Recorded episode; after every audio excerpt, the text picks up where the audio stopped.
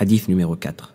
Abu Abdurrahman, Abdullah ibn Mas'ud, qu'Allah l'agrée, a dit Le messager d'Allah, que les éloges d'Allah et son salut soient sur lui, qui est le véridique digne d'être cru, nous a rapporté ce qui suit.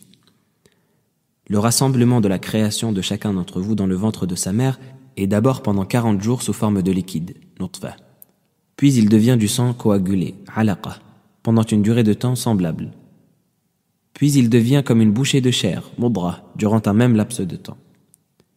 Là-dessus, un ange lui est envoyé, qui lui insuffle l'âme et il lui est ordonné d'écrire quatre commandements. La subsistance de cet être, le terme de son existence, ses actions, et enfin son infortune ou son bonheur futur. Par Allah, en dehors de qui il n'est pas d'autre divinité qui mérite l'adoration, il se peut que l'un d'entre vous œuvre comme œuvrent les gens du paradis, jusqu'à qu'il n'y ait plus entre lui et le paradis que la distance d'une coudée. Puis il rattrape ce qui lui a été prédestiné, il se mettrait alors à accomplir les actions des gens de l'enfer et y entrerait. De même, il se peut que l'un d'entre vous œuvre comme œuvrent les gens de l'enfer, jusqu'à qu'il n'y ait plus entre lui et l'enfer que la distance d'une coudée. Puis il rattrape ce qui lui a été prédestiné, il se mettrait alors à accomplir les actions des gens du paradis et y entrerait. Rapporté par Al-Bukhari à Muslim.